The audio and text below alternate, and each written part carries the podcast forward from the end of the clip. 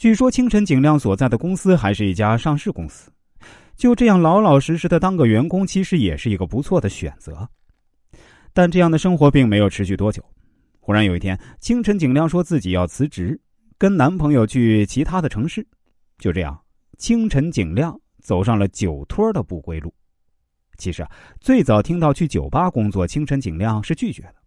作为一个女孩，清晨景亮总感觉在那种地方工作会被人占便宜，一开始呢就表示了拒绝。但让他没想到的是，这家酒吧并不是在晚上营业，而是在下午，经营的业务呢也并没那么火热，而是下午茶。在去过两次之后啊，清晨景亮感觉这份工作也没那么糟，于是就留了下来。殊不知，他要做的并不是什么正经下午茶，而是当一位职业酒托。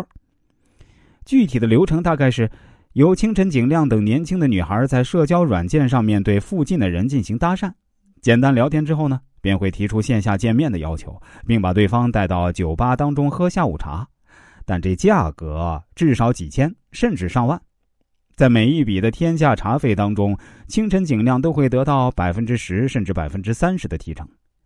短短几个月时间，清晨景亮就通过这种手段赚了几万块。这对于一个十九岁的少女来说，可是一笔不小的数目。虽然赚得盆满钵满，但这终究是违法的行径，在法律面前，没有人能够逃脱。二零一八年十一月，绵阳警方在接到受害人的报警后。迅速通过信息库找到了涉案的几位嫌疑人，并用证件照制作成了通缉令，其中就包括了清晨景亮。面对警方的通缉，清晨景亮感到了不安，但在犹豫过后，他还是选择了自首。后续判决当中，清晨景亮被判处了十四个月的监禁。本应该在大好青春绽放的他，终究还是因为自己的一时糊涂被关进了高墙。在清晨景亮被关入监狱之后。曾经接受过一次记者的采访，失去了戎装的点缀，短发的清晨景亮再次出现在镜头前。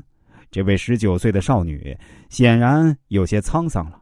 在采访当中，清晨景亮表示，希望被害人的家属可以原谅他的过错，从而减轻他的负罪感。在问及未来的规划时，清晨景亮表示自己想成为一名网红，但是不知道大家会不会给他这个机会。说到这里啊，不免有些唏嘘。曾经，他依靠着自己的漂亮走上了违法犯罪的道路，在出狱以后，仍想凭借自己的漂亮来取得更多合法的权益。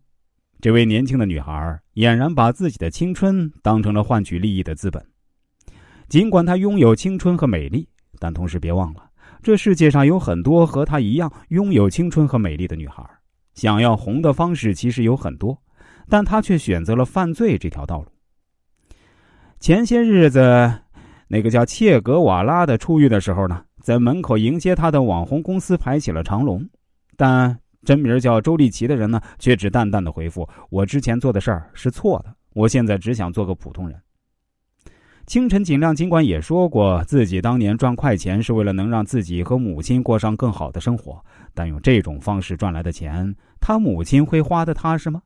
漂亮可以成为资本，但绝不应该成为本事。也希望这位姑娘在改造完毕之后，可以尽快找到正确的人生方向，成功翻开一页新的篇章。